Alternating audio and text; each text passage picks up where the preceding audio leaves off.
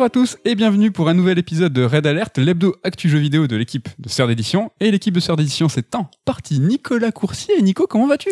Bonjour à tous, euh, bonjour Mehdi El Kanafi. Je vais très bien malgré euh, cette quoi heure de réglage préalable. Alors on est, ouais, je pense, sur une petite heure de réglage. On remercie au passage Ken qui est venu euh, à notre secours. Il y a une part d'aléatoire, c'est du gacha, un peu faire des podcasts et du son. hein. Je sais pas si vous êtes familier avec ces logiciels, mais assez pénible. Franchement, c'est. C'est pénible. Si c'est pas le câble, c'est le micro. Si c'est pas le micro, c'est la table de c'est pas la table de mix, c'est le temps qu'il fait. Je ne sais pas. c'est la pluie dehors. Mais bon, on est là pour parler de jeux vidéo. Au sommaire de cette émission, nous allons parler de deux jeux The Artful Escape, la nouvelle pépite indé d'Annapurna, et Tormented Souls, un jeu un peu moins coloré, mais qui va nous téléporter dans les années 90.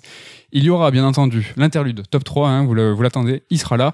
Mais avant, c'est la rubrique Retour sur Retour sur l'émission de la semaine dernière, dans laquelle nous vous parlions euh, des annonces de Sony et de Psychonauts 2. Je crois qu'on n'a pas grand chose à, dire par rapport à la semaine dernière. Je crois que Psychonauts 2 n'a pas connu un grand succès. Ouais, on se questionne un petit peu. euh, Est-ce que le jeu rencontre euh, ben, son public parce qu'on voit pas tellement de gens en parler malgré les qualités a, dont on a parlé la semaine dernière. Et bah, le premier rapport de vente euh, US du mois précédent est pas très encourageant, sachant que Psychonauts 2, tout comme No More Heroes 3 d'ailleurs, n'est pas dans le top 20 du tout. Mais bon, vu que c'est un jeu Game Pass, on peut se dire que bah, quel intérêt de l'acheter si tu peux l'avoir dans ton Game Pass. Donc, euh, C'est vrai, c'est un facteur à prendre en compte. et je suis euh, à peu près certain que le jeu profitera d'un bouche à oreille euh, convaincant et que les gens s'y essaieront au fur et à mesure euh, dans le temps. quoi. Petit peu comme le premier. Espérons qu'il ait un destin euh, similaire et qu'il connaisse une suite, hein, parce qu'il a fallu plusieurs années entre le 1 et le 2. Je garde le micro pour entrer dans le cœur de l'émission et je vais vous parler d'un jeu qui a peut-être euh, qui connaîtra peut-être un destin aussi euh, sombre, peut-être que Psychonauts 2 au niveau des ventes. Je vais vous parler de Tormented Souls et tout de suite, Nico, directement, je te mets on the spot et pose, je te pose une question pour toi, Nico. Qu'est-ce que la nostalgie et est-ce que tu es sensible à ce sentiment Alors, euh, je sais que Qu'est-ce que la nostalgie Alors même mon prof de philo, il a pas osé, je crois, me faire celle-là. C'est un petit peu rude, mais c'est Alors- important. Est-ce que voilà, essaye de me dire. euh, Euh, je n'ai pas tellement la nostalgie, c'était mieux avant parce que en concernant le jeu vidéo, hein, le jeu vidéo a bien évolué, la façon dont il évolue me plaît plutôt pas mal. Alors Mhm. évidemment qu'il y a certaines expériences, certains jeux, certains styles graphiques qui m'évoquent euh, ma jeunesse et donc cette petite euh, Madeleine de Proust. Mhm. Mais euh, je te sais toi plus nostalgique que moi, donc euh, je, je pense te voir venir. Et est-ce que, mais est-ce que la nostalgie en règle générale, je sais pas, tu sais, euh, les gâteaux de ton enfance, les biscuits, euh, est-ce que ça te rappelle des choses, des madeleines peut-être de Proust Les petits chocos, tu veux dire? Est-ce que je pense qu'il faudra raconter un jour ça, les goûters, ces fameux gâteaux que tu nous amènes et qui nous rappellent bah, une dizaine d'années, vingtaine d'années derrière nous. Une trentaine d'années, Trentaine d'années. dire. Ce que je vais essayer de faire, c'est te proposer une définition un petit peu classique. Alors vous inquiétez pas, ça va aller très vite. La nostalgie, en fait, c'est le regret d'un temps passé auquel on associe des sentiments agréables. Tu me dis hein, si tu es d'accord euh, avec ça. Je suis d'accord. Et ces sensations agréables, en fait, ces sensations plaisantes, la nostalgie nous les fait ressentir de façon plus forte. Mais ça, c'est a posteriori, après coup. Et le plus souvent, la nostalgie nous fait ressentir de la mélancolie, euh, liée à des souvenirs de l'enfance, ou du moins du, du passé. Et la nostalgie, en fait, c'est la jouissance d'un sentiment un peu triste, la mélancolie. Parce qu'à la base, la mélancolie, c'est quelque chose qui est un petit peu... T'as le vague à l'âme, quoi, tu vois. Et en fait, la nostalgie, c'est presque une façon d'apprécier un sentiment qui est à la base un peu douloureux. Tu vois ce que je veux dire? Est-ce que tu es d'accord avec ça? Quelque chose qui est à la base qui pourrait te rendre un petit peu tristoun, mais la nostalgie te le fait l'apprécier en fait. Je, moi, c'est plutôt l'évocation d'un truc agréable, mais qui, de par son, son côté achevé, ben, me rendra ça un peu Mhm. mélancolique, justement. Hein, par exemple, je sais pas, je prends un exemple au pif, tu vois, toute notre période de l'école primaire, quand on était à l'époque de, quand on la vivait, c'était l'école privée, on l'appréciait pas forcément. Et aujourd'hui, quand on y repense, ben, tu vois, c'est agréable. Ah, C'est vrai, Donc, dit c'est comme des- ça, oui, oui. Tu vois, c'est des périodes qui sont euh, peut-être un peu douloureuses, mais quand on y repense, ben, c'est c'est agréable. C'est une, une, une définition qui est un petit peu euh, globale, évidemment. Mais dans le jeu vidéo, la nostalgie, ça correspond à quoi? Parce que c'est quand même ce qui nous intéresse. Alors là maintenant, au revoir la poésie, hein, car la nostalgie dans le jeu vidéo, ben, c'est tout simplement un marché. Et euh, le marché du jeu vidéo est jeune, donc on peut dire qu'en ce moment, c'est la, vra- la vraie première vague d'exploitation de cette nostalgie. Bon, alors ça existe depuis longtemps, hein. c'est par exemple ce mois-ci les 20 ans de la GameCube, hein, joyeux anniversaire. Joyeux anniversaire à toi aussi, Nico, c'est ton anniversaire aujourd'hui. C'est vrai, tout à fait. Et on se souvient de tous de Resident Evil Rebirth, hein, le meilleur épisode, le remake déjà euh, de l'épisode euh, initial, Resident Evil 1, qui jouait à l'époque déjà de la corde nostalgique, donc il y a 20 ans. Néanmoins, actuellement, euh, ce marché de la nostalgie, c'est quelque chose qui est bien plus fort. C'est pour ça que je parle de marché et aujourd'hui tout, est bon, hein, toutes les occasions sont bonnes pour nous replonger dans nos jeunes années. Il y a les consoles mini, les remasters, les remakes, les compilations, hein, tout, ce, genre d'artifices hein, qui, qui sont là pour nous faire passer ou repasser à la caisse sous couvert de nous rappeler des bons souvenirs. Et donc j'en ai parlé lors de la définition, mais la nostalgie, c'est quelque chose qui nous évoque une vision du passé, mais cette vision, en fait, elle est peu objective. C'est une vision qui nous fait dire que le passé était meilleur. Je sais pas si vous entendez, mais il a moins fait dix fois du bruit depuis le début de cette chronique. Pas bouger. Il explose la table. C'est trop dur. Donc ce que j'essaie de dire, je m'en. c'est que donc cette vision du passé, elle est peu objective. Tu vois, c'est une vision qui nous fait dire que le passé, c'était était meilleur que ce qu'il était vraiment. Les expressions, par exemple, tu connais la belle époque, le bon vieux temps, c'était mieux avant. Ça, vient de là. Et dans le jeu vidéo, le c'était mieux avant, c'est quelque chose qu'on entend assez fréquemment.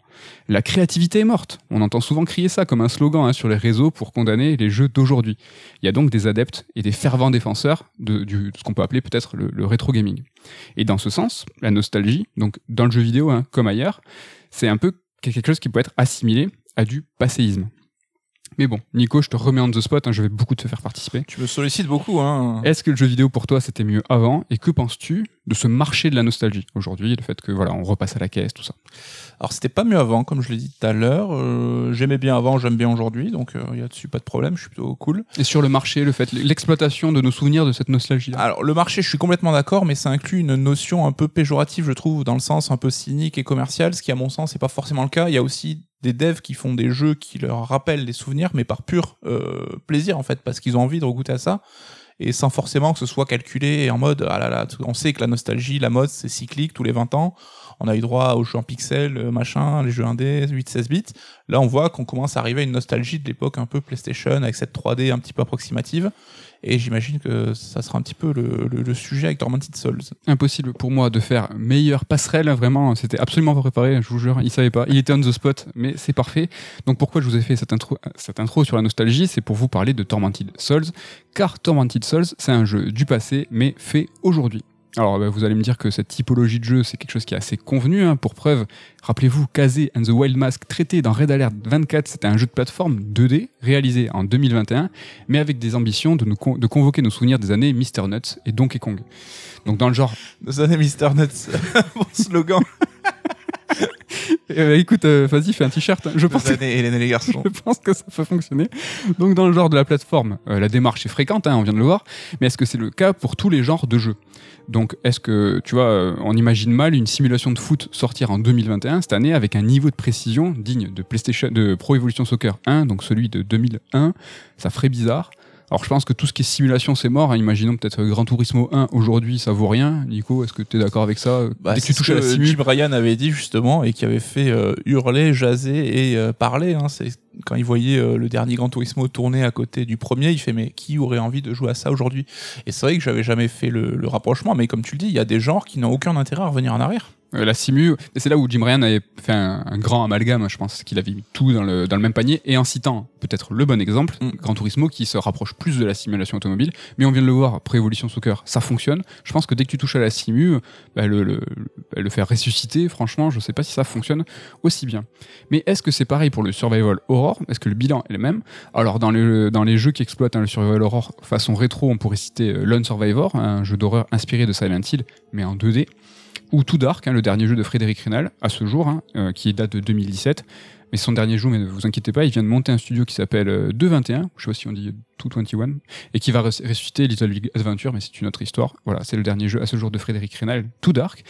Il y a aussi Daymar 1998, mais lui, mais lui, Rappelez-vous, mais lui, c'est pas. avais parlé euh, Ah oui, j'en ai parlé, oui, même moult de fois, j'en ai parlé. dans un raid, dans un Un Star Strike. Ouais, ouais, ouais. C'était une. euh, je sais pas si c'était un strike ou même une carte noire, je sais pas. Mais en fait, euh, Daymar, c'est pas exactement du trip régressif pur. Hein. Alors, l'histoire est connue, je vous l'ai raconté. L'équipe charge du jeu voulait à la base développer un remake de Resident Evil 2. Mais comme Capcom, je pense que là, je vais devoir me lever et te casser la gueule. mais comme, mais comme Capcom. Imagine si je faisais truc. Putain, je sais pas ce que ça donnerait. Et donc je disais que Capcom leur a mis un stop et plutôt que jeter tout le travail à la benne, eh ben, ils ont créé leur propre licence. Ça a donné Daymar. Sachez qu'il y a une suite.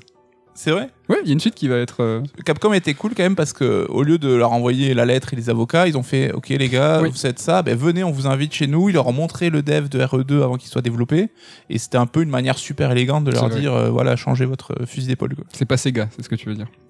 entre autres. C'est marrant, je parle tout le temps de Daimler. Est-ce que c'est est -ce c'est mon jeu totem On a tous un jeu totem. Oui, c'est un peu le Sky euh, de Damien. C'est Pour toi, c'est Daimler. Ah non, c'est pas pareil. Un jeu, tu vois, c'est un peu Alan Wake pour toi.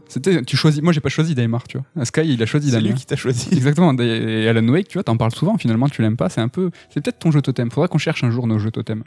Top Donc, 3, on top 3 des revient- sur le sujet. On est dissipé, c'est à cause de- des réglages son, là, c'est incroyable. Il y a aussi Haunted de PS1 Demo Disc, euh, donc qui n'est pas un disque de démo, hein, contrairement à ce que annonce le titre, mais la, ré- la référence est évidemment volontaire. hein, les disques de démo des PlayStation 1 culte. C'est une compilation de 25 expériences ins- inspirées des survival des années 90. Donc c'est gratuit, c'est sur PC, euh, sur, euh, itch.io par exemple, vous pouvez y aller. Donc là, on est 100% dans le thème, hein, c'est du trip régressif des années 90, mais c'est pas un jeu complet. Et il y a Tormented Souls, notre sujet du jour. Ce jeu, c'est pas un remake, c'est pas une démo, c'est un vrai jeu complet qui nous fait revivre Resident Evil 1, mais sans nous faire jouer à Resident Evil 1. Alors je m'explique, hein, ce jeu, voilà, c'est ça, c'est de la nostalgie pure, c'est un bonbon horrifique au goût de notre adolescence. Et donc, première chose d'emblée, je commence. Si votre adolescence, c'est pas la même que la mienne, bah, il va y avoir un problème. En gros, si vous n'aviez pas entre 12 et 16 ans en 98, c'est simple, la Tormented Souls, c'est pas pour vous. Franchement, je pense que le jeu n'aura aucun intérêt, vous comprendrez ni ses références, ni son ambition. Je pense qu'on peut déjà se questionner sur le succès commercial du jeu, avec justement euh, ce, prisme de vente. Mais justement, je trouve que c'est ça qui est cool, c'est que malgré le risque de développer un jeu si niche, euh, ce jeu existe. Il y a des gens, des devs, hein, qui sont un peu comme moi et qui veulent revivre des expériences purement nostalgiques de la PlayStation 1. Et c'est exactement ce que tu nous disais tout à l'heure, cette espèce d'aspect cyclique qui fait que ben, on était au pixel, maintenant on passe à la nostalgie de la PlayStation 1. C'est un peu ça. Néanmoins, avec, euh, il y a un plaisir ludique hein, qui existe avec Tormented Souls. hein, il est activé, il est sublimé par la nostalgie, mais c'est quand même sympa, tu vois. Forcément, il y a un plaisir ludique réel, car un jeu nul à l'époque restera nul aujourd'hui. Ça, faut jamais l'oublier. Et de l'aveu des développeurs, donc des équipes de développement de Tormented Souls, qui s'appellent Dual Effect et Abstract Digital Works, donc c'est deux studios chiliens. euh, le jeu est co-développé. Donc tout dans Tormented Souls euh, est là pour évoquer Resident Evil, Silent Hill, Alone in the Dark. Et euh, dans la bio, ils disent hein, c'est un jeu d'horreur indépendant qui préserve l'essence et les mécaniques des jeux old school. Pour le coup, ils se mentent pas, ils nous mentent pas. C'est plutôt clair dans l'histoire. Et il s'en cache pas du tout. hein. Dès qu'on allume, alors j'ai très peu joué, Mm. mais juste pour qu'on puisse alimenter la discussion, t'as ce fameux écran. Attention, ce jeu contient des scènes de violence comme on avait dans les jeux de l'époque. Ah, cet écran figé où tu vois une, une, scène en particulier qu'on a bien connue dans les Resident Evil. Et Resident Evil, vous inquiétez pas, on va en parler. On va commencer tout simplement euh, à évoquer tout ce qui nous rappelle cette nostalgie, ces, ces jeux de- des années 90, avec l'histoire du jeu. L'histoire, en gros, de Tormented Souls, c'est un- une repompe à mal dégrossie de Silent Hill 1, voire de son adaptation ciné. Le pitch, hein, simple, Caroline Walker reçoit un jour une photo de deux jumelles provenant d'un hôpital. Depuis, elle ressent de fortes douleurs, elle est hantée par cette image, elle peut plus dormir et quand elle y parvient, elle fait des cauchemars. Du coup, bah, comme on, on ferait tous, hein, du coup, on décide de, elle décide de se rendre dans cet hôpital de Winter Lake, qui est en réalité un ancien manoir. Donc rien d'anormal, hein, jusque-là, tout à fait logique. Tout va bien. Est-ce que ce pitch, il ressemble pas trop au film Silent Hill où la petite a gueule Silent Hill, du coup la mère elle fait ben, on va à Silent Hill. Elle reçoit une photo avec un qui vient d'un manoir, elle fait bah je vais au manoir, tout, tout simplement. J'avoue. Et ce qui est marrant, c'est que du la scène d'intro, tu sens pour le coup qu'ils ont quand même des moyens un peu limités. Tout va très vite, il n'y a pas trop de mise en scène. Et euh... c'est ok, bon, on se retrouve là. euh, limite, fallait m'y mettre euh, direct sans, sans préambule. C'est ça, immédiat, comme on dit, je crois. Et vous l'aurez compris, l'idée n'est pas de faire de l'original, mais du référencé. Ça, c'est la ligne directrice de tout ce jeu. Le scénario est un prétexte à mettre en place un survival horror, comme la majorité des survival des années 90. J'ai dit une majorité parce que Silent Hill, pour faire plaisir à Damien évidemment, et même à nous, Silent Hill avait quand même un- une petite ambition scénaristique. Rule of Rose, il y avait, il y avait quand même des, des survival horror qui pesaient Mm. au niveau du scénario, pour qui c'était important, mais pas tous. Clairement, pas tous. Et donc, pour en savoir plus sur cette histoire, sur cette intrigue, bah, il faudra dans le jeu lire des documents, des notes manuscrites, des témoignages de gens qui sont en train de mourir et qui, avant d'agoniser, ont laissé un petit message à notre attention. Oui, comme Resident Evil, et ça je vais pouvoir le dire euh, toutes les deux secondes dans cette chronique. La narration, elle est complètement euh, calquée sur celle du jeu de Capcom. Le récit va se dérouler grâce à des notes, je viens de le voir, mais aussi des cinématiques. Mais pas des cinématiques, tu sais, en moteur de jeu. hein. Non, non, tu sais, des cinématiques comme quand nous on disait cinématiques, c'est-à-dire des images de synthèse en précalculé à l'ancienne. Et ça, de le voir, moi, ça m'a fait, ça m'a fait un peu chaud au cœur, quoi, parce que ça, déjà, le terme, tu sais, qui était galvaudé, quand nous, on l'utilisait dans notre bouche, Mhm. on disait des cinématiques, bah, ça, c'est exactement le cas, tu as parlé de l'intro tout à l'heure. Tu, je, te Oui, je te jette le- la patate. Ouais, ouais, ouais, mais alors c'est, euh, je pense que tu vas nous éclairer, mais c'est vrai que le jeu, je, je- selon euh, notre background de joueur, il, il va être sur la, la corde raide entre hommage et entre euh, côté même carrément cringe quoi. Ouais. Tu penses euh, que ça peut être, je vais pas l'aborder. euh, Est-ce que tu, c'est vrai que, alors tout à l'heure je disais si vous avez pas eu la même adolescence, donc si vous avez pas plus ou moins euh, notre âge, si t'as pas, euh, nous en 98, on avait 14 ans, et voilà, et si pour évoquer cette nostalgie, il faut être dans cette tranche là plus jeune, un joueur qui était plus jeune à l'époque ou plus vieux, sûrement plus vieux, euh, enfin plus jeune c'est important, peut-être va pas avoir ce retour-là, ce feedback et va trouver justement ce jeu un peu euh, à, à coller, à côté Ouais. décalé quoi. Et même moi, tu vois, j'ai retrouvé des feedbacks et j'ai dit ok, on est à la maison, Ouais. euh, je vois le truc, mais j'ai presque eu ce recul en mode ah putain, mais en fait c'était claqué à ce niveau-là, à ce niveau-là, à ce niveau-là. On est... Alors c'est pas qu'on n'était pas difficile parce que à l'époque c'était, enfin le premier Resident c'était une révolution. C'était la référence. ouais. Et c'est vrai que ça a tellement évolué depuis qu'on se rend. J'ai pris euh, un peu le recul en mode ah ouais, c'était vraiment les tout débuts de, de plein de choses quoi. Est-ce que justement c'est parce que cette nostalgie peut-être fonctionne pas à 100% sur toi ou parce que c'est pas un sentiment qui va être développé plus fort? Je sais pas trop. En tout cas, un truc, quelque chose qui va évoquer fortement la nostalgie, c'est l'ambiance. Et niveau ambiance, Tormented Souls tape dans le mille. On est dans du Resident Evil 1. Le lieu principal de l'action du jeu, c'est un hôpital, hein, mais en fait non, je vous l'ai dit, c'est un manoir. Il y a un hall central, il y a des grands escaliers. Tout se passe bien, on est dans les chaussons. Euh, et d'ailleurs, jouez pas au jeu en, parallèle de trois autres. Hein, faites pas de comme moi parce que il faut vraiment bien avoir le manoir en tête. Et ça, c'est super important. Il est assez complexe, le level design est bien fait. C'est vrai que l'enchaînement des énigmes est toujours très bien. Et c'est le but, hein, comme dans Resident, de faire des allers-retours pour résoudre des énigmes qui sont ultra inspirées de Resident, évidemment, et des énigmes. C'est vraiment l'un des gros points forts du jeu. hein. Franchement, elles sont super bien faites. Elles sont parfaitement dans le ton. Tu sais, dans les objets qu'elles nous demandent de manipuler, dans les mécaniques, dans les sons. C'est une superbe imitation des énigmes de Resident. Et ça, c'est quand même pas donné à tous. hein. Certains ont essayé de, de les copier, ils ont pas réussi. Celle de Demer, hein, par exemple, Daymar, on en a parlé tout à l'heure, qui était vraiment, tu vois, vraiment dans l'esprit, mais trop complexe. Euh, elles étaient un peu presque hors sujet. Euh, alors là, elles sont vraiment, là, elles sont parfaites. Elles sont ludiques, drôles, un peu débiles, comme il faut, comme du Resident. Ouais. Elles sont toujours aussi euh, incongrues dans le contexte. Genre, tu trouves un truc avec un, Un petit peu. cadenas, tu dis pourquoi, mais voilà, ça reprend les codes de l'époque et c'est un peu moins con con que les premiers Resident. Ben moi, je dirais même plus. Je trouve que les énigmes de Tormented Souls sont mieux foutues, plus nombreuses que celles de Resident Evil 1, tout en restant dans le même délire. Et ça, vraiment, c'est vraiment excellent. Ouais, J'ai déjà mis 20 minutes à sortir de la première pièce du jeu. T'as t'as trouvé ça Tu les as trouvés un, un peu C'est la, la clé anglaise, il y avait une petite euh, nuance que j'avais pas, enfin que je j'avais pas fait gaffe, mais, euh, Mais c'est vrai que- c'est rigolo. Quoi. Elles sont, euh, elles sont un poil plus complexes que celles de Resident. Elles sont toutes assez bien trouvées. Il faut lire. hein, Certaines énigmes vont demander un petit peu de Dans les notes, il va falloir être aussi assez observateur, plus observateur que dans les Resident de l'époque. Moi, je les trouve vraiment, euh, vraiment très très bien. Un autre truc que Tormented Souls fait mieux que Resident Evil, c'est les caméras, ces plans fixes en fait, hein, hérités de Lone in the Dark, donc avec un personnage 3D contrôlé grâce à une ma- maniabilité absolue, hein, contrairement à une maniabilité relative. Et les plans de caméra, là, dans Tormented Souls, ils sont très très nombreux, ils sont tous très originaux, très bien trouvés, pas handicapants pour le jeu. Et ça, euh, bah, ces caméras euh, fixes, hein, on les a un petit peu perdues, ça fait plaisir de les retrouver, euh, ça, contribue un petit peu à ce kiff, quoi. Oui, bah c'est l'un des deux trois gros marqueurs euh, des survival de l'époque, hein, avec l'ambiance, et décors et tout. Et oui, clairement, ça m'a fait aussi un petit euh, un petit retour en arrière sympathique. Mais je sais pas si tu vas parler un peu plus de la maniabilité ou pas. Ah, un petit poil, mais on peut y aller. Parce que justement, comme tu disais, il y a les deux modes de contrôle, donc le côté euh, au stick, euh, donc où la direction que tu imprimes sur le stick Oui. donne la direction au perso, Mm. ou le mode tank à l'ancienne sur la croix directionnelle. Oui. Évidemment, je jouais au stick parce que c'est beaucoup plus confortable et la croix, ça reste vraiment un reliquat, je trouve, qui est beaucoup plus plus trop intéressant. Oui, il faut appuyer sur un bouton pour sprinter. Ouais, et je me suis rendu compte à quel point bah, cette maniabilité justement conditionnait le sentiment de peur parce que avec le stick, j'étais tellement beaucoup plus au contrôle de mon personnage bah, que je me sentais beaucoup moins euh, en danger qu'à l'époque. Quoi. Donc Ouais. euh, il y avait cette, euh, ce lien de cause à effet et qui était plutôt bien vu à l'époque, hein, de, bien, entre la il- maniabilité, le sentiment de peur. Quoi. Il y a un petit peu de modernité dans Tormented Souls. C'est vrai qu'ils auraient, j'aurais presque apprécié qu'ils aillent- ils soient jusqu'au boutiste et nous obligent à jouer avec euh, avec ce pad en fait. Par exemple pour la map, hein, la map il y a une petite manipulation pour aller jusqu'à la carte, mais Ouais. ça reste une map euh, en papier qu'il va falloir lire. Il y a des petites indications en plus, c'est-à-dire quand on rentre dans une salle, il y a le nom de la salle qui apparaît. Ça c'est quelque chose qui est chouette, qui Ouais. permettre de nous, de nous repérer, mais il va falloir un petit peu s'investir et je trouve que ça c'est bien. Et si je dis pas de bêtises, la map, on voit dans quelle pièce on est actuellement, mais on voit pas le personnage. Euh, genre, il n'y a pas d'indication de flèche sur la map pour dire où on est. C'est ça. Donc ça demande une petite mécanique un peu plus, un peu supplémentaire. Quoi. Carrément. Tu as fait un listing, il y a des choses qui euh, nous rappellent à cette belle époque, mais il y a aussi les bruitages, hein, j'en ai parlé rapidement. Et dans Tormented Souls, moi je les trouve incroyables. hein. Ils évoquent évidemment ceux de Resident Evil. Moi, je me demande même si c'est pas la même banque de son. Je sais que non, mais c'est vraiment un truc de ouf. Tu as tout la- l'habillage sonore, il est excellent.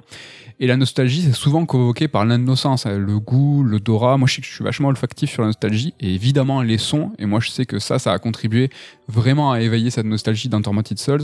Il y a ces petits temps de chargement. Je me demande si, même s'ils sont pas un peu artificiels entre les entre chaque pièce, mais ces sons, ces bruits de, de, de pas, ces, ces portes qui s'ouvrent, et quand tu manipules les objets pendant les énigmes, ces sons, moi, je les ai trouvés incroyables. Qu'est-ce que t'en Ouais. de... Ouais, ouais, ouais, bah, les sons, les menus, mais c'est même pas. Les euh, menus, exactement. C'est même pas le son euh, Survival Horror, c'est le son Resident qui, a, qui est devenu une marque de fabrique pour tout un genre. L'OST aussi est très très sympa, hein, forcément très référencé. Il y a un thème, alors c'est très résident, hein, il y a un thème chanté, deux thèmes chantés je crois qui sont eux plus dans Silent Hill.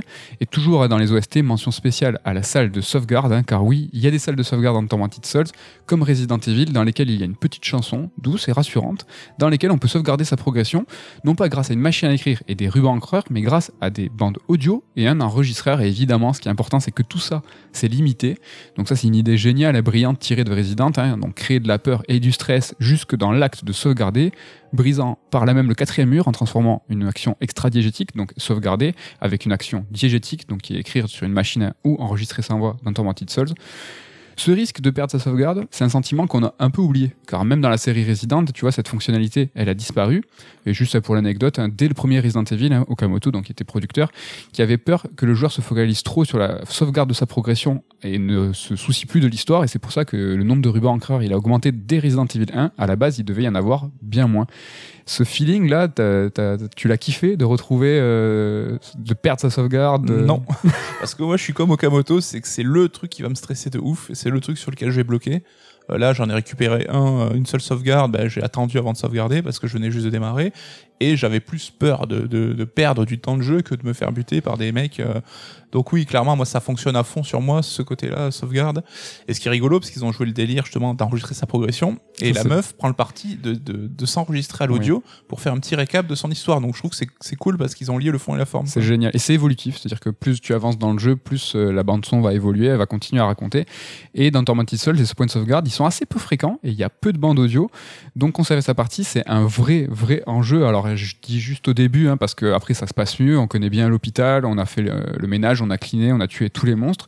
Mais au début, euh, ces monstres, ils tapent un peu fort et ça fait bizarre de revenir à l'écran titre sans seconde chance. Donc franchement, on fait grave attention Ouais. à sa partie. Et ça, c'est quelque chose. quoi.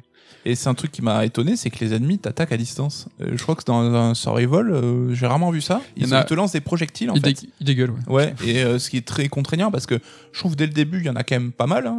T'as des, pièces, des pièces assez exiguës où t'as deux ennemis qui se baladent. Et même si tu veux les esquiver et tout, bah, ils peuvent te, te taper à distance. Donc Ouais, c'est ce type, euh, mais c'est ce type d'ennemi. Ouais. Euh, vraiment, ouais. Et c'est ouais, c'est intéressant parce que du coup, euh, les, les développeurs nous incitent ou à s'approcher d'eux pour les tuer parce que y a- on peut avoir des armes de poing ou des armes à distance. Et si tu veux vraiment esquiver, tu peux quand même te prendre des coups. Et au début, c'est assez punitif. Alors moi, j'ai terminé le jeu en 5-6 heures, terminé, mais c'est complètement faussé. Je pense qu'en temps de jeu, je suis largement au double. hein. Je suis au moins à, à- au moins à 12 heures.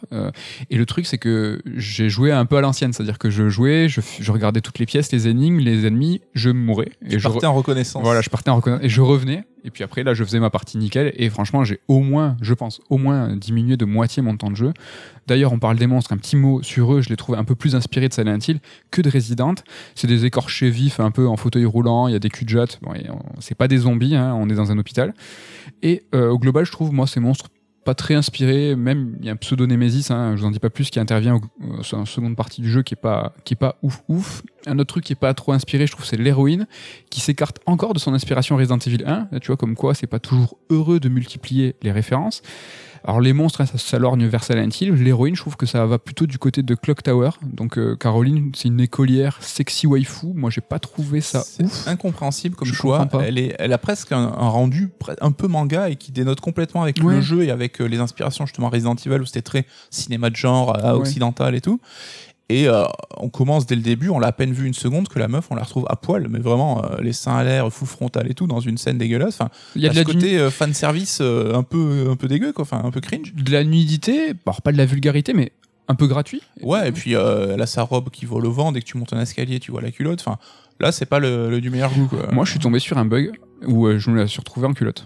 Alors je sais pas, tu vois, tu parlais de- des escaliers où c'est vrai que tu, tu peux tu peux voir les ses dessous. Et ouais, j'ai eu un bug, elle était en culotte, mais une fraction de seconde, j'ai trouvé ça chelou. Donc c'est que qu'il est ça, ça, ça a été codé quoi derrière. Ouais. Il y avait vraiment deux couches sur son son, son personnage. quoi. Et on joue pas les prudes, hein, c'est juste que là, on voit clairement que c'est fait insérer au. Et que ça n'a rien à, c'est que c'est surtout euh, au, au shot pied. Ouais. c'est que ça n'a rien à voir. Enfin, tu vois, euh, là, on... j'ai essayé en tirant un petit peu, en parle de Clock Tower. C'est vrai que dans Clock Tower, les, les héroïnes sont un petit peu de ce ton-là, mais j'ai pas trouvé. Tu vois, tu, tu l'as parlé, elle se réveille dans une. Dans une baignoire, on la voit nue, vraiment complètement nue. Après, elle se rhabille, donc c'est gratos et, et bref. Et le premier truc qu'elle remarque, c'est qu'il lui manque un œil, tu vois. Et donc, elle se retrouve avec un, un bandeau. On sait que ça, c'est un kink de certains, dans, dans certaines pratiques dans le manga, tout ça, où t'as la Ouais. nana qui a la fragile, qui a son bandeau. Bref, c'est bizarre. Pas du meilleur goût a priori, mais euh, bon. Bon, je, vais parler, terminer un petit peu sur le gameplay. Un truc qui est sympa, c'est qu'on une grande partie du jeu, on est désarmé. Tu vois, tu peux pas porter en même temps une arme et une source de lumière. Et beaucoup de passages, évidemment, dans le jeu sont plongés dans le noir. Un petit peu à la manière de Doom 3 euh, Vanilla. Alors, je dis Vanilla parce que ça a été patché après, mais la première version, il fallait choisir de porter son gun ou sa lampe torche. Il fallait choisir de voir ou, se de se défendre. Et dans Tormented Soul, c'est pareil. Et en plus, hein, dans la petite particularité, dans le noir, ça fait vriller l'héroïne. Elle aime pas. Il y a une petite partie psychologique, mais ça, c'est juste un petit soupçon. Vraiment, c'est pas beaucoup plus important. Mais ça, c'est très sympa en tout cas. Ouais, ouais, c'est pas original pour un sou, mais ça a fait, ça, ça a fait ses preuves. hein. Mais qu'est-ce qui est original dans ce jeu Mais c'est pas pour ça qu'on va bouder notre plaisir. On arrive à- tranquillement à la conclusion. Vous avez compris, moi j'ai vraiment adoré. Mais Nico, je, je t'inquiète pas on te spot, mais tu connais le rap conscient, tu sais. Le rap. euh, ben aujourd'hui, il va falloir compter sur le jeu vidéo conscient. Parce que Tormented Soul, c'est un jeu qui est hyper conscient. hein. Il est conscient de ce qu'il est de ce qu'il veut provoquer.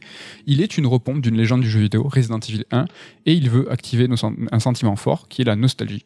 Un exemple hein, rigolo et évocateur de cet effet- état de fait de, jeu conscient. hein. Tu en as parlé tout à l'heure de ce mode tank. Et en fait, dans le jeu, euh, pour nous expliquer la maniabilité, on tombe sur une note et dans cette note, tu vois que tu peux jouer au stick façon un petit peu moderne et tu peux jouer à la croix directionnelle et tu peux jouer à l'ancienne. Et en face, en fait, de cette croix directionnelle, en fait, il y a dessiné un tank parce qu'on appelle ça le mode tank. Et euh, voilà, on est dans du jeu conscient, quoi. Petit clin d'œil méta, mais c'est plutôt bienvenu, hein, je trouve. C'est même super. Donc peut-être que les fans me diront que la série des No More Heroes pourrait s'inscrire dans ce que je raconte, tu vois, un jeu conscient, un jeu méta, aux inspirations rétro. C'est vrai. Alors je trouve qu'à la différence, Souda, il utilise dans No More Heroes des références rétro comme élément de son discours. Souda, je pense pas qu'il veuille spécialement nous faire provoquer de la nostalgie. Mais bon, ça vous en saurez dans le prochain épisode de Third Strike EX. C'est pas beau cette pub beau ce calée. Euh, donc un, un EX spécial No More Heroes, hein, donc Ken et Damien euh, seront par- des participants avec toi aussi. Et donc euh, Tormented Souls, c'est plus un Resident Evil que Resident Evil. Ça va même plus loin, car à ce jour, Resident Evil, bah, ça a plus rien à voir avec le premier épisode. Et dès RE2, hein, on le sait, la, Sega, la saga s'est éloignée de ses fondations pour aller plus vers de l'action. Et avec Tormented Souls, on se retrouve avec un nouvel épisode de la série Resident Evil presque, mais sans son évolution, sans les zombies, sans le lore de la saga. Et ce qui est marrant, c'est que ce jeu, Tormented Souls, qui aurait pu être jugé comme nul ou peu inventif s'il était sorti en 98, à, à la place de RE2 par exemple, bah, il se retrouve complètement génial en 2021. Et ça, c'est uniquement grâce à une chose, grâce à la nostalgie. Et en fait, tu vois, j'ai terminé, hein, mais je détourne un petit peu le, le sujet. Cette démarche un, un peu régressive, volontairement nostalgique, perso, j'en rêve. Et dans une copie de la trilogie de Final Fantasy sur PlayStation 1, je veux du tour par tour, je veux des décors en précalculé. Alors ça limiterait la technique, hein, on a vu ça a bien fonctionné pour Fantasian, de contenir un petit peu tout ça par exemple, sur un jeu mobile. Ça serait une solution pour faire rentrer le genre du JRPG, un genre qui est de son époque dans une époque contemporaine. Aujourd'hui, on, a du, on voit que le JRPG a du mal à être aussi hégémonique que dans les années 90. Et ça serait une bonne solution, je trouve. Il y a eu des copies, évidemment, de, Final Fantasy sur PlayStation 1. Mais c'était des jeux qui étaient faits dans les années 90. Et ça, ça change tout. Ce qui est important, en fait, c'est l'anachronisme. Pour activer la nostalgie, il faut que le temps soit passé. Et quand, en 99, The Legend of Dragoon, hein, qu'on se rappelle tous, euh, édité par Sony, il a voulu copier FF7. Mais c'était qu'une copie de FF7, rien de plus. Et je suis sûr que si ce même jeu, The Legend of Dragoon, sortait aujourd'hui, il aurait une toute autre saveur. Il aurait une saveur de nostalgie. Quelle réhabilitation euh, Ah, je- improbable. Je pense, enfin, moi, tu me sers, tu me l'effaces de ma mémoire, The Legend of Dragoon, et tu Ouais. me le sers aujourd'hui. Tel quel, et ça marcherait de ouf. Je pense que je suis en PLS. Mais vraiment, hein, vraiment, c'est un truc Mais de du ouf. coup, j'ai une question liée, c'est est-ce que justement t'as apprécié le jeu, mais c'était par pur trip euh, régressif et nostalgique comme une expérience parenthèse, ou est-ce que là, limite, tu dirais, putain, j'aimerais bien que tous les survival reviennent comme ça et qu'on laisse tomber l'approche actuelle euh Ouais, super intéressant comme question. Je pense que je suis très content de l'évolution de la Survival Horror. Je suis content que RE8 et de tous ces, euh, ces, dérivés hein, de, de, de l'horreur en FPS, notamment le FPS désarmé où tu as avec juste la, la lampe torche, hein, etc. Enfin, il y, en a moult. Mais Tormented Soul, je l'ai je l'ai apprécié parce qu'il y a un vrai plaisir ludique. Il est réel, évidemment, mais il est euh, 100%. euh, mon appréciation est 100% due à la nostalgie. C'est vraiment, c'est ça qui m'a fait le, le, le surkiffer. J'avais des, des sursauts de la chair euh, de poule, mais pas de, de peur, en fait, euh, de- d'entendre les De plaisir. de plaisir de de- d'entendre cette, euh, cette bande son, ces bruitages, ces angles de caméra complètement ouf et ce gain de modernité. hein. C'est vrai qu'il y a des angles de caméra, il y en a beaucoup plus qu'à l'époque. Le jeu est évidemment en HD. Hein. Je sais pas si vous avez, on est on est à l'audio, mais allez voir un ou deux trailers. Le jeu est quand même très beau. Euh, Il y a des détails partout, les, pièces fourmillent de détails. Ce personnage principal euh, qui détonne un peu, mais on s'en fiche. hein, franchement, on l'oublie. Non non, c'est vraiment c'est ouf. hein, moi je trouve. Mais euh, ce qui est marrant, c'est qu'ils ont accepté une concession à la modernité avec cette maniabilité. Est-ce qu'ils auraient pas dû aller plus loin? Parce que de ce que j'ai vu, et tu me diras si c'est le cas, mais le scénario joue à fond sur le côté euh, nul, cliché, tu vois, les, les dialogues, les acteurs jouent comme des pieds, mais je pense que c'est à dessein parce que ça reprend le style de l'époque. Est-ce que là, ils auraient pas dû se dire, bah, ok pour la nostalgie, mais quand même corrigeons ce qui peut être corrigé et faisons une vraie histoire, un vrai truc bien joué, intéressant. Est-ce que c'est le cas et est-ce qu'ils auraient dû le faire? C'est pas le cas. euh, L'histoire euh, reste euh, un petit peu nulle, hein, comme pouvaient l'être les Resident Evil hein, et non pas les Silent Hill qui avaient des, vraiment des histoires vraiment excellentes. Mais je pense qu'ils se sont confrontés à quelque chose qui est le plus compliqué, c'est qu'ils se sont confrontés à ce qu'est un nanar. Et en fait, Resident Evil est un pur nanar, c'est-à-dire qu'il n'était pas conscient de l'être. C'est-à-dire que quand Mikami a fait Resident Evil, quand il a écrit l'histoire, quand il a réalisé le jeu, il était persuadé de faire un, un jeu d'horreur. Il était persuadé de faire serious le mec. il était il a- mais c'est le propre et la définition même du nanar c'est que c'est innocent Mm. et en fait euh, là on est plus dans du sharknado quoi. C'est que les gens qui font du sharknado ben, ils font des nanars volontairement ils écrivent des trucs nuls où il y a des requins qui vont dans l'espace. Ben, là c'est un peu ça c'est qu'ils ont fait volontairement ils ont écrit volontairement quelque chose qui est un petit peu nul. Et c'est vrai que Franchement, ça n'aurait pas mangé de pain d'avoir une histoire euh, cool. Est-ce qu'on serait pas finalement dans The Medium? Tu vois, parce que The Medium, rien que dans le postulat de base, ressemble vachement à Tormented Souls. euh, une nana qui reçoit quelque chose, une lettre même, je- qui se retrouve dans un hôpital. Euh, on est carrément dans le même postulat. On est dans la copie de Resident. Dans une histoire qui est beaucoup plus ambitieuse, un petit peu sérieuse aussi. Ouais, je pense que The Medium est une bonne alternative si vous voulez quelque chose de peut-être un peu plus sérieux. Mais paradoxalement, t'as peut-être préféré Tormented Souls à The Medium. Ben ouais, peut-être, c'est vrai, parce que euh, peut-être parce que The Medium était euh, un peu cabossé, mais qui, ils ont voulu, eux, ils ont voulu, vraiment bien faire. Ils, a- ils étaient aussi dead serious, ils étaient dans une démarche de, on va faire un bon survival horror, alors que voilà, Tormented Souls, ils étaient plus dans l'évocation, euh, évocation complètement nostalgique. Il y a un autre jeu euh, qui a fait parler de lui pas mal euh, récemment, qui s'est tapé des pures notes, c'est Eastward. hein, qu'on n'a pas encore fait, qui semble être un Zelda un peu RPG.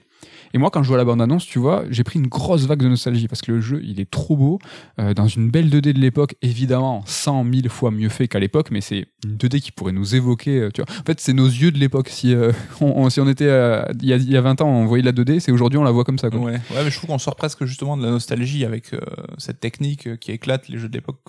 C'est vrai. Ouais, mais regarde Tormented Souls, c'est un petit peu la même chose. Oui. Il est Les décors fois. sont super chiadés et tout. ouais. Et en fait, tu vois, ce que j'ai avec Eastward, enfin, ce que je lis de Eastward, c'est qu'il est très, très, très, très, très bavard. Et ça, ça m'intrigue de ouf parce que c'est pas du tout l'expérience qu'on pouvait, qu'on pouvait avoir avec, par exemple, euh, Illusion of Time ou Alundra, qui sont peut-être des jeux un petit peu comparables de l'époque, euh, de cette même époque. Et en fait, je trouve ça un peu cool parce que ça propose autre chose. Et c'est très différent de l'évocation nostalgique qu'on vient de voir. Parce que là, c'est, c'est une évocation nostalgique qui est là pour la prendre, la broyer, nous proposer autre chose. Alors que Tormented Soul, c'est quelque chose qui est pour nous proposer un duplicata. Ouais, c'est Et de je la nostalgie pour la nostalgie. donc Exactement. ce qui marche, mais qui manque un peu d'ambition. quoi. Ouais, et c'est pour ça que je suis hyper curieux d'histoire dans ce mois de septembre complètement ouf, et un jeu qui prend des pures notes, pour comprendre un peu, voir comment est traitée la nostalgie euh, avec, une, une- bah, avec une nouvelle proposition. Donc, t'es en train de dire que tu vas nous en parler dans une prochaine émission. Mais je sais pas, mais en tout cas, Je te piège. en tout cas, j'aimerais, en tout cas, j'aimerais beaucoup, j'aimerais beaucoup, et là, je m'en sors pas avec mes feuilles parce que tu sais que c'est l'heure de quoi? C'est l'heure de manger.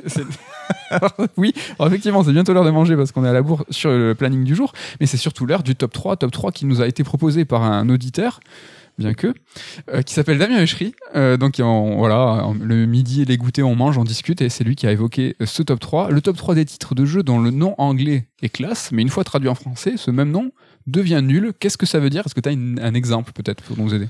Alors, bah, comme tu l'as dit, c'est né d'une discussion et c'est pas tant que le titre anglais traduit serait claqué, c'est juste qu'il est un peu bizarre, hors sujet, chelou. On savait qu'on parlait de Life is Strange, on s'est dit putain, en fait, le jeu s'appelle La vie est étrange. Voilà. Alors c'est pas, c'est bizarre en français. Enfin c'est moins, ça, ça, ça, ça- c'est moins classe. Ça, y a moins cette touch. tu sais, Life is strange.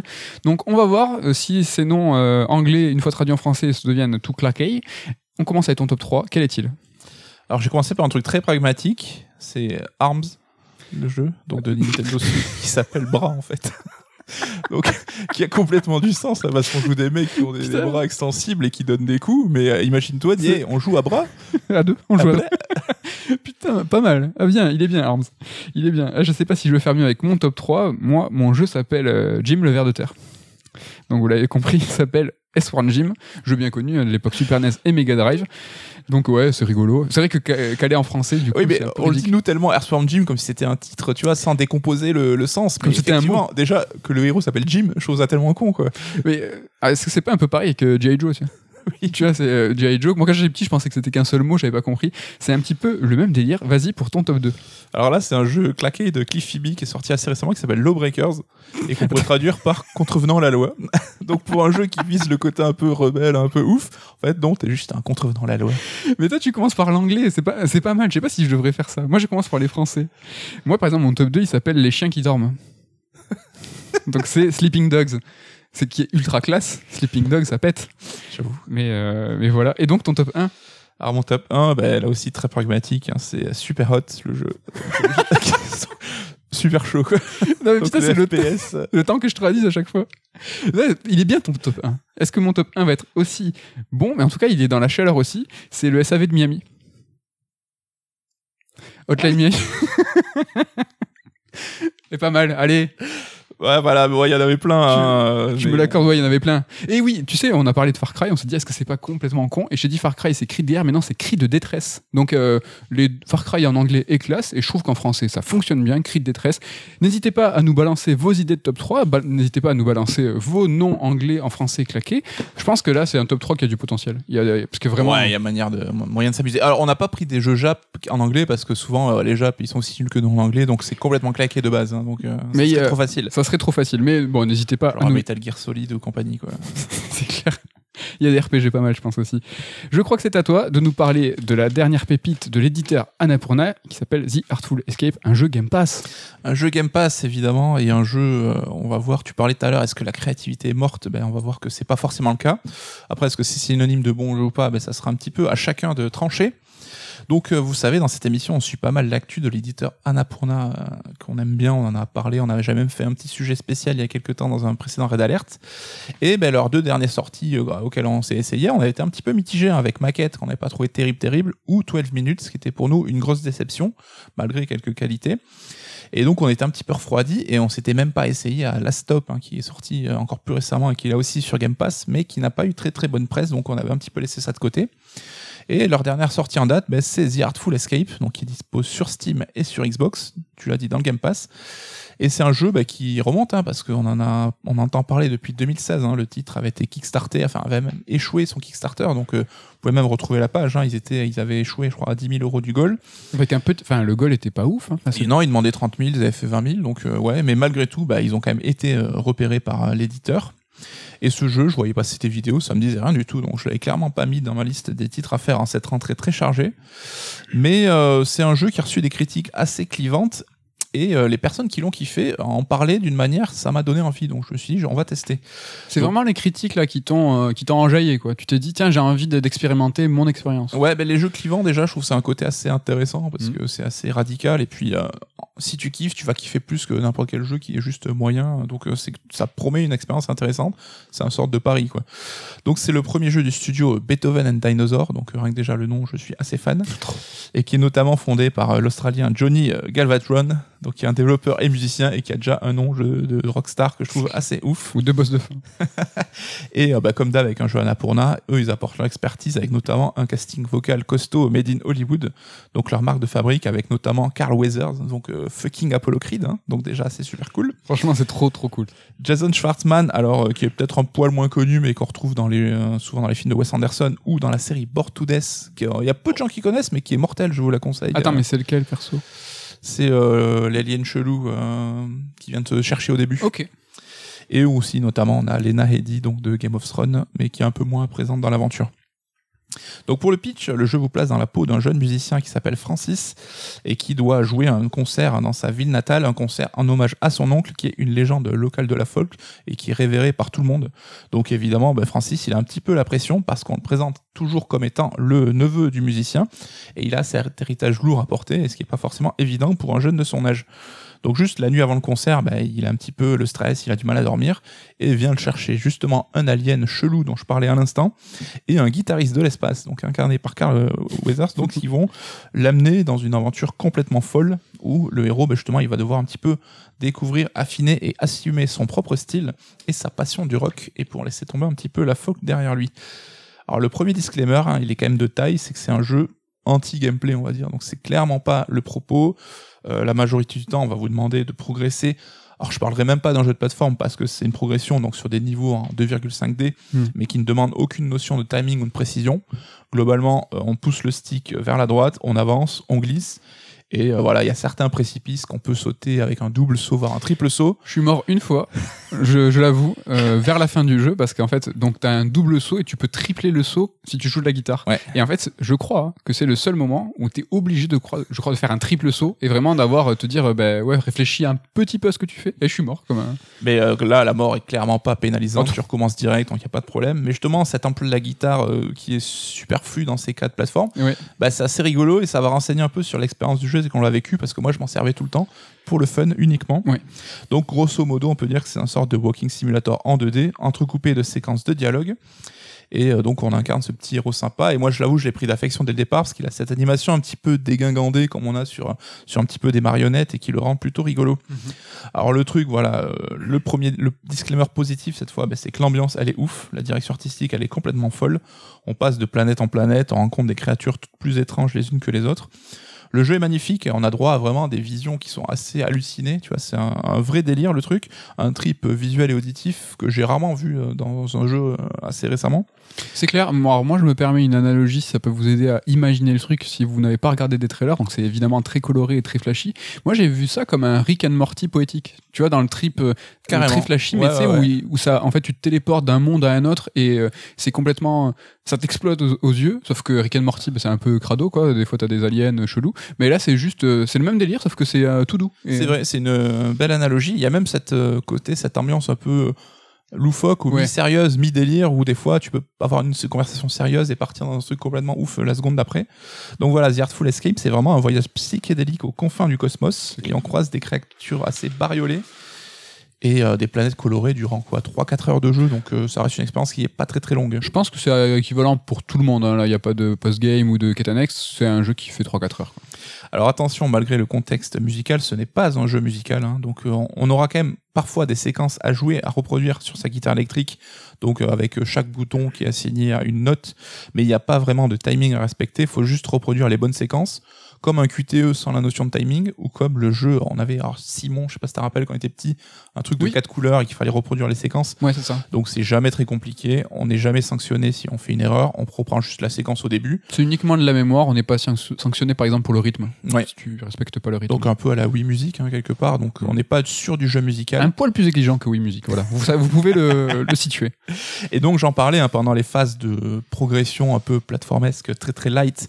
On a le bouton X en fait, si on laisse appuyer, ben, le héros sort sa guitare et pendant qu'il se balade, il lance un gros solo en mode glam rock euh, Mhm. sorti des, des enfers. Donc ça sert à rien, vraiment, mais c'est cool pour l'ambiance. Et j'avoue, moi je me retrouvais à laisser appuyer sur X tout le long de la progression. Et en plus, t'as ce riff qui vient euh, s'ajouter à la musique ambiante qui est déjà plutôt cool. Et ça donnait, je trouve, une ambiance un peu sympathique. Mm. Donc euh, j'ai quand même un petit regret, c'est que le trip du jeu, il est autant, si ce n'est plus visuel que finalement euh, musical. hein. parce que malgré que la musique soit au centre du propos, bah, la retranscription en gameplay, elle a pas vraiment d'intérêt. Donc euh, pourquoi pas avoir imaginé, je sais pas, des séquences à la DDR ou la Guitar Hero qui jouent un petit peu plus sur l'aspect rythmique ou sur la dextérité du joueur. Ça aurait pu être euh, intéressant, mais euh, à mon sens, c'est que ce n'est pas le propos. Bah, ils ont été, euh, je pense, jusqu'au boutiste. C'est qu'ils ont décidé que leur jeu n'était pas articulé autour du gameplay. Et qui, du coup, ils, sont, ils ont estimé, je pense, de pas faire de, de petits, enfin d'aller plus loin dans ce qui est l'interaction avec la manette, appuyée, euh, du gameplay, enfin du, ouais, du game, du very game design, quoi, on va dire. Oh, c'est méchant ce que je dis. À mon sens, c'est que la musique, c'est juste un enrobage, c'est le contexte de l'histoire. Mais le vrai propos, justement, c'est l'histoire en elle-même. Mm. Et tout le rôle du joueur sera d'accompagner le héros dans la, sa découverte de sa propre personnalité et dans son affirmation. Ça, donc, on va parler d'affirmation de soi, de se dégager d'un héritage pesant, de trouver sa voie. En gros, bah, de grandir, hein, tout bêtement. Et euh, de cette manière, et, ce qui là où c'est intéressant, c'est comment ils l'ont matérialisé dans le jeu, c'est qu'on va aider le héros à se créer une persona rock, euh, de rock. Mm. Donc un peu comme l'a- le, fond, le faisait David Bowie ou Marilyn Manson. Chaque album, il y avait un concept et il se crée un personnage. Donc euh, pour s'adapter un petit peu à sa musique du moment. Et donc là, on va devoir ben, trouver un nom de scène au héros, lui créer une origine complètement euh, farfelue, et on va même devoir un peu lui, lui filer des fringues, lui créer son look. Mm. Et on va même pouvoir personnaliser certaines de ses réponses quand il s'adresse aux gens. Hein, moi, je sais que je lui donnais un pur côté over the top, euh, rocker de ouf, mais tout en sans regarder les gens de haut parce que tu pouvais justement te la jouer superstar. Et justement, toi, ces dialogues et ce côté, euh, ces choix-là sont purement perso, bah, qui n'ait pas d'impact, c'est quelque chose qui t'a un petit peu dérangé, quoi. Ouais, le fait que euh, y a un choix qui nous est donné, mais qu'il n'y ait pas de conséquences derrière, ça m'a un peu sorti du trip dans le sens où bah, le jeu vidéo, euh, dans sa globalité, on peut dire que c'est une grande illusion, hein. Euh, quel que soit le genre. hein. on veut nous raconter une histoire où on a de l'interactivité, mais on est toujours euh, aux, mains des développeurs hein, qui nous manipulent comme des marionnettes. C'est juste qu'on va arriver à destination en ayant un petit peu de libre arbitre. C'est qu'une illusion. Là, c'est la même chose, sauf que bah, il me manquait ce, enfin, ces, dialogues ont, rompu euh, l'illusion et ce manque de feedback, ça m'a sorti. C'est que on, on vous propose des fois trois réponses et en fait, tu vois très clairement que il y a aucune conséquence. Et en fait, je pense, c'est pas qu'il y a de grandes conséquences. Le, manque de grandes conséquences me dérange pas. Tu vois, je veux pas des arborescences ou je veux pas un jeu de David Cage. Ça, ça, m'est égal. C'est juste que peut-être ce qui est dommageable, c'est l'écriture. C'est que les réponses, c'était tellement flagrant que ça, ça n'avait rien. Tu vois, Ouais, en fait, la réponse un peu change de sujet sans vraiment euh, Ouais. répondre à aucune des questions. euh. Souvent, la réponse, je sais pas, on va te, on va te poser une question euh, sur ton état d'âme, tu vas répondre, et le mec, il va te dire, ah ben oui, ça c'est bien une réponse que j'imaginais, ou ah, tout à fait. C'est, ça m'a un petit peu sorti, j'avoue. Ouais, mais c'est là où tout va se jouer. hein. L'intérêt que vous allez donner au jeu, c'est que est-ce que vous allez bah, accrocher au côté justement histoire Moi, j'avoue que justement, c'est c'est cette personnalisation-là qui n'a pas vraiment d'intérêt ou de conséquences. Bah, je l'ai fait pour moi parce que bah, je m'étais un peu pris d'empathie pour ce personnage et j'avais envie de l'aider quelque part. Tu vois, j'avais envie de l'aider à s'affirmer et un peu d'être un accompagnateur là-dessus, même si évidemment en tant que joueur finalement. bah, j'étais plutôt sur le siège passager, je Mhm. suivais un petit peu l'histoire derrière. Et c'est vraiment ce côté euh, personnalisation et cette sorte de métaphore de l'émancipation que j'ai trouvé le plus réussi dans le jeu et qui m'a vraiment plu. Parce que vous l'avez compris, et, euh, et là-dessus on a des avis déjà un petit peu divergents, mais le jeu ne plaira pas évidemment à tout le monde. Mais c'est pas grave en fait, hein, Mm. malgré tout. Il y a quand même, moi, je, malgré, euh, malgré le fait que j'ai aimé le jeu, il y a quand même quelques défauts, je trouve, c'est qu'il met un petit peu de temps à démarrer. Ça prend peut-être une petite demi-heure à se mettre en place. Ça, c'est un petit peu dommage sur un jeu de 3-4 heures. Même si le début, l'ambiance fait très Annapurna pour le coup, très Sundance, hein, Ouais. mais euh, Petit ce- son folk, petit village. ah, euh, petit orangé, petit, enfin voilà, il y, a- il y a vraiment, et cette première demi-heure, euh, c'est les, les pieds dans le plat, quoi. On est dans le jeu Annapurna. Ouais, mais justement, ça, le reste du jeu ne ressemble pas à ça, donc C'est plutôt une, une pirouette assez rigolote. Et il y a aussi la fin du jeu en elle-même. Alors, je rentrerai évidemment pas dans les détails, mais il y a quelque chose qui fait intervenir un personnage qui, je trouve, m'interroge, va un petit peu contre le sens de tout ce qu'on nous a dit. Je j'ai pas trop capté pour, le pourquoi du comment, donc euh, à voir, hein, peut-être que c'est moi qui ai mal saisi. Donc, ben, The Artful Escape, hein, c'est vraiment une question de goût, et c'est pour ça que c'est pas un jeu que je défendrai contre vents et marées, tu vois. Moi, c'est un jeu que j'ai kiffé, mais dans le sens de la pure expérience euh, sensorielle. Si quelqu'un me dit que ça l'a pas touché, bah écoute, c'est presque normal hein, là-dessus, on sera pas tous réceptifs là-dessus. C'est un jeu Game Pass, donc forcément ça passe, comme dirait Ken, donc Mm. euh, à vous de vous faire votre propre avis. Mais euh, on avait euh, déjà eu ce cas d'un jeu un peu particulier, ben, justement chez Annapurna, il y a tout juste un an avec Sayonara Wild Hearts, donc qui était une sorte de clip vidéo aussi complètement barré, et tout le jeu était construit comme un album en fait, et chaque niveau c'était une chanson, mais qui avait quand même un fond de gameplay un peu plus présent, qui était un petit peu plus typé arcade, même si ça allait pas forcément très très loin. Et là pour le coup j'étais de l'autre côté de la barrière, pas dans le sens où j'avais pas aimé, j'avais trouvé ça plutôt cool, mais voilà, aussitôt fini, bah, l'expérience, elle était un petit peu remisée dans ma mémoire, alors que il y a des gens qui en parlent encore aujourd'hui avec des étoiles dans les yeux. Donc euh, voilà, tu vois, moi aussi, je me je rends compte qu'on peut avoir une appréciation différente de ces trips, euh, de ces trips. Ouais. Et c'est là un petit peu toute la question de la difficulté de juger ces jeux. Ouais. Parce qu'ils dépendent vraiment de notre perception. Comment on définit une expérience sensorielle? Parce qu'on n'a pas tous la même manière d'appréhender ça.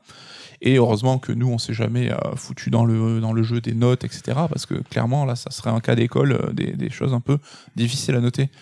Euh, dans mon, c'est cool, c'est que ce genre de jeu, ben, on en voit de plus en plus arriver. Et euh, on s'éloigne un petit peu de l'expérience purement jeu vidéo à proprement parler, donc je mets des guillemets dans le sens où l'interaction reste primordiale, mais même si limitée, bah, ça reste quand même un jeu vidéo à mon sens, et on n'est pas forcément obligé de, s'aliéner là-dessus. quoi. Oui, c'est marrant que tu mettes un petit peu le doigt dedans, parce que moi j'ai pas envie non plus, mais c'est une question euh, qui se pose, ou que, tu vois, pas qu'est-ce qu'un jeu vidéo, mais on est sur une, euh, expérience courte, limitée, où l'interaction est faible, euh, et moi, beaucoup de fois pendant le jeu, je me suis demandé, je me suis questionné sur le support. Je me suis demandé, mais pourquoi les créateurs ont fait un jeu vidéo Enfin, pourquoi enfin, en Je sais pas, une série de euh, trois épisodes de une heure ou une série, je sais pas, des, un sitcom, j'en sais rien. Je, je, je veux pas euh, remettre en question euh, l'ambition créative, mais je me suis question, questionné sur le support.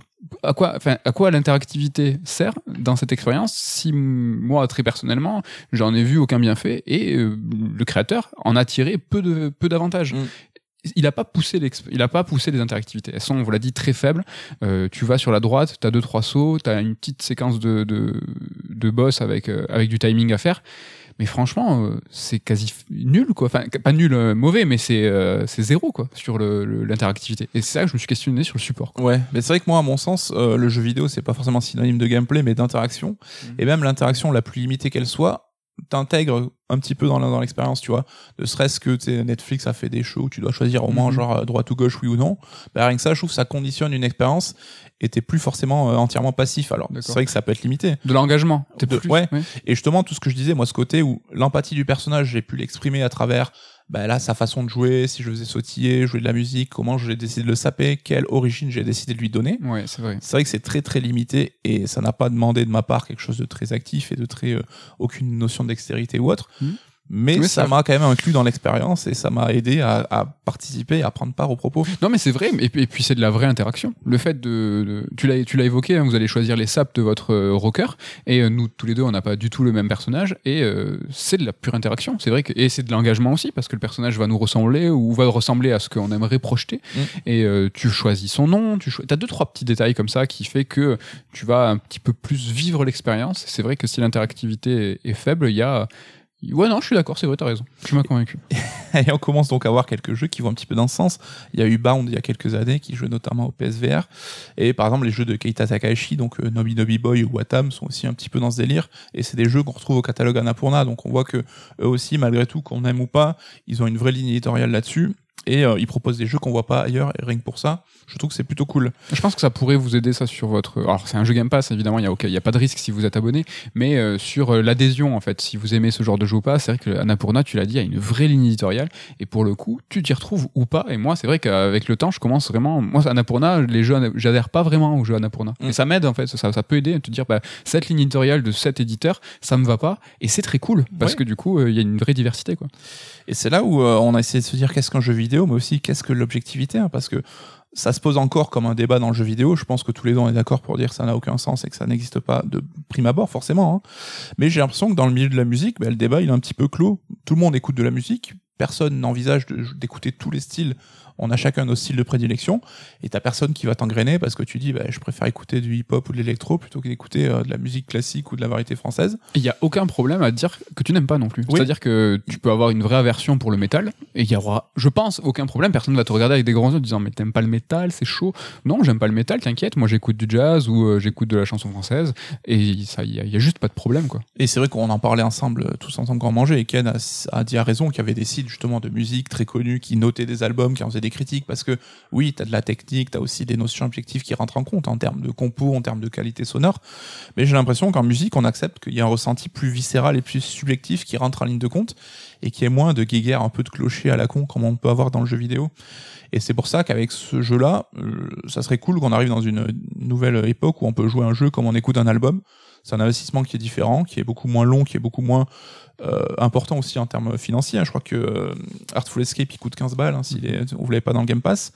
Et en fait, on est là juste pour euh, passer un bon moment, pour se détendre, sans faire forcément se questionner sur le fond du jeu, sur la question du gameplay, sa profondeur, juste pour ressentir en fait. Ouais, c'est vrai, c'est une expérience une expérience et qui est totalement articulée autour de ça, du sensoriel, de la musique. Et je suis tout à fait d'accord avec toi. C'est vrai que le premier réflexe qu'on peut avoir, c'est ça, c'est comprendre un petit peu ce, ce, ce, postulat de parler de la musique, des légendes de la musique, mais finalement le message il est hyper éloigné. Hein. C'est vrai que moi j'ai imaginé ce jeu, euh, euh, par exemple sur le sport, où en fait, euh, je sais pas, le, le, le, père est fan de foot et en fait euh, on t'a élevé au foot et toi tu veux t'en extraire, t'as envie de faire du golf et tu pourrais tout à fait. c'est un jeu sur se soustraire en fait de la pression qu'on peut mmh. avoir parentale ou familiale là en l'occurrence. Ouais, tu peux entrer en résonance même si t'es pas passionné de musique quoi. Et tu, tu peux vraiment trouver ton compte. Sur la musique, c'est vrai qu'on n'a pas parlé ne serait-ce que tu vois de la bande son. Moi j'ai bien aimé le début, très Sundance, parce que la figure en fait de l'oncle du héros, qui est une légende de la folk, qui est euh, Bob Dylan, je pense qu'il y a Enfin, il ressemble. Enfin, une référence à Bob Dylan. Mais il ressemble quoi. Il t'as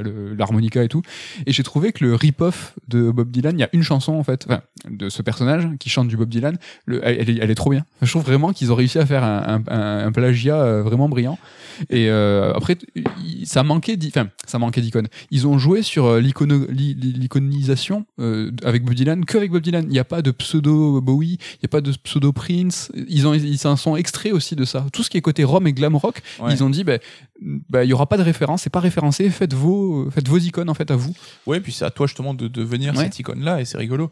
Et j'aime bien la façon dont ils se moquent gentiment justement du folk et par extension de ce côté aussi jeu indé qui se la touche, on peut imaginer que les 30 premières minutes évoquent, c'est avec euh, quand on demande bah, appuie sur X pour jouer une chanson de folk super triste et dépressive, et la conclusion aussi, ce que tu apprends sur le chanteur de folk à la fin du jeu, je trouve ça plutôt rigolo et bien vu. Alors clairement oui, c'est pas un jeu qui révolutionne quoi que ce soit, mais c'est un trip, c'est une expérience.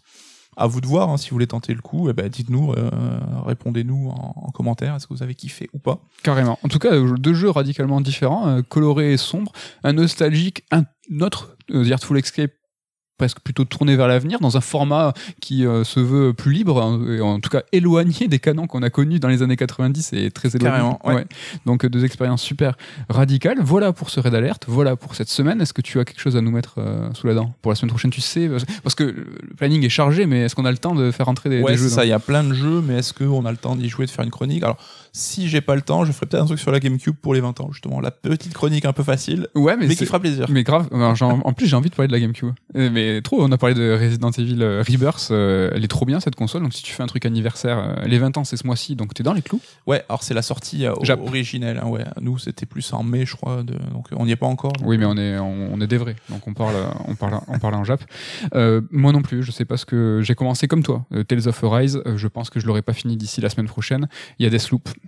qui va être mon jeu du week-end. Donc je sais pas non plus. Enfin là, c'est ce qui est dur, c'est de tout faire rentrer en fait. C'est vraiment il y a Histoire, il y a Toem qui va sortir d'ici là. C'est la folie furieuse. Quel mois de même août, on en parlait, hein, quel était en général, mais quelle rentrée niveau vidéoludique, c'est assez dingue. Trop trop bien. Écoutez, ben merci à tous, merci pour votre fidélité, merci d'être toujours plus. Un gros bisou à la team, ils sont juste à côté, à Ken, à Damien, Mélido qui est un petit peu loin, mais il sera la semaine prochaine avec nous. L'occasion pour nous d'enregistrer un sort de strike avec la team, un sort de podcast, un, un sort de EX sur Souda. Il va y avoir plein plein de trucs, donc restez euh, bien connectés avec nous. Et on vous dit à la semaine prochaine. Bye bye.